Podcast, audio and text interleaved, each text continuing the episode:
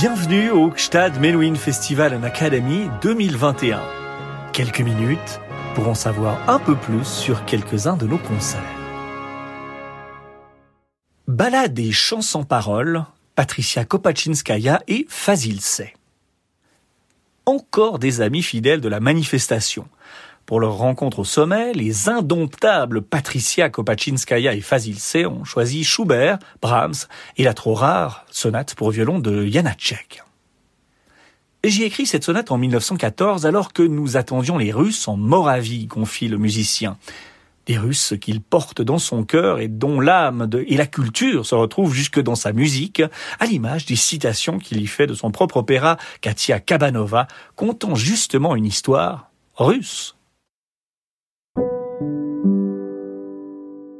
Franz Schubert, sonatine pour violon et piano numéro 2 en La mineur, Deutsche 385. Les trois sonates pour le piano forte avec accompagnement de violon, comme elles s'appellent très officiellement, sont à tort considérées comme des œuvres mineures de Schubert. S'il est vrai qu'elles n'ont pas l'intensité des pages plus tardives composées pour ces deux instruments, comme le rondeau brillant en si mineur ou la fantaisie en ut majeur, elles ne témoignent pas moins d'un sens déjà très sûr de la conduite d'une ligne mélodique et sont à ce titre les dignes héritières de Mozart pour les deux premières Deutsche 384-85 et de Beethoven pour la sonate en sol mineur Deutsche 408. On ignore les circonstances exactes de leur composition. On sait par contre qu'elles ont été écrites en mars et avril 1816, Schubert n'a pas 20 ans, et qu'elles étaient vraisemblablement destinées à une publication groupée, publication qui interviendra en 1836 chez Diabelli, sous le numéro d'opus posthume 137, Diabelli qui leur donnera le titre de sonatine.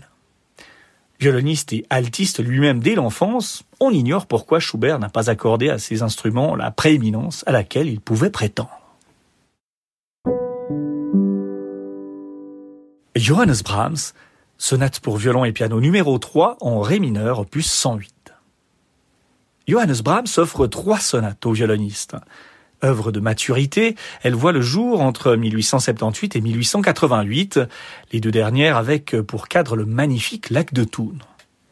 Dédiée à son ami Hans von Bülow, la sonate en ré mineur, qui nous intéresse donc ici, se distingue des deux autres par sa grande liberté de ton comme de forme, à mettre en lien, selon certains commentateurs, avec la vieillesse qui vient à pas feutrer, ce sont les très jolis mots de José Bruyère.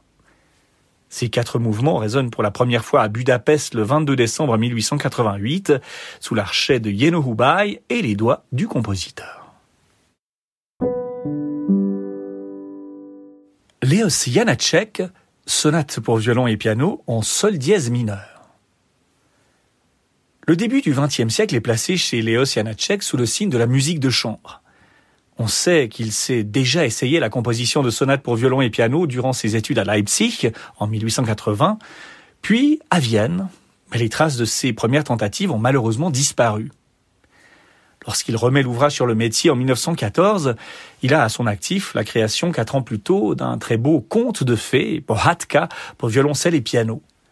Mais l'ambiance s'est radicalement assombrie avec l'éclatement de la Première Guerre mondiale qui voit les Russes déferler sur la Moravie. En composant ma sonate en 1914, je n'avais dans ma tête troublé que le bruit de l'acier entrechoqué, nous dit Janacek. Il faut attendre 1922 et beaucoup de corrections pour que cette sonate pour violon et piano parte enfin en impression à Prague, portée par Franciszek Kudlacek et Jaroslav Kvapil.